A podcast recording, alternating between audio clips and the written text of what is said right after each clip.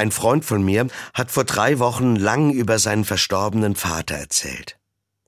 Als wir schon fast am Ende unseres Gespräches waren, hat er noch einen Satz gesagt, den ich lange nicht mehr gehört hatte. Gott hab ihn selig. Das hat mich berührt. Ich habe gemerkt, mit welcher Wärme in seiner Stimme er das gesagt hat. Sein Wunsch ist wirklich von Herzen gekommen.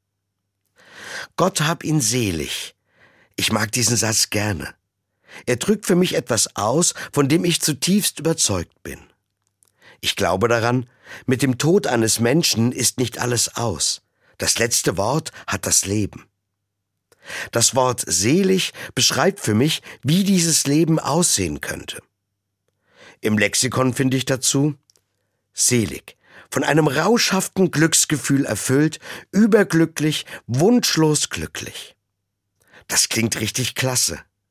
Denn dann würde der Satz Gott hab ihn selig für mich bedeuten, der Verstorbene ist jetzt bei Gott und er macht ihn richtig endlos glücklich und zufrieden. Genau davon träume ich, wenn ich an die Menschen denke, die schon tot sind und die ich oft vermisse. Ich stelle mir vor, mein Bruder hat im anderen Leben keine Schmerzen mehr. Mein Vater ist von seinen ewigen Sorgen endgültig befreit. Sie und alle anderen sind dort einfach nur selig. Der Glaube daran tut mir gut. Ich habe mir vorgenommen, wenn ich das nächste Mal mit jemandem über meine Verstorbenen spreche, sage ich diesen Satz. Ich werde das auch dann machen, wenn ich die Gräber meiner Liebsten auf dem Friedhof besuche. Es klingt so schön.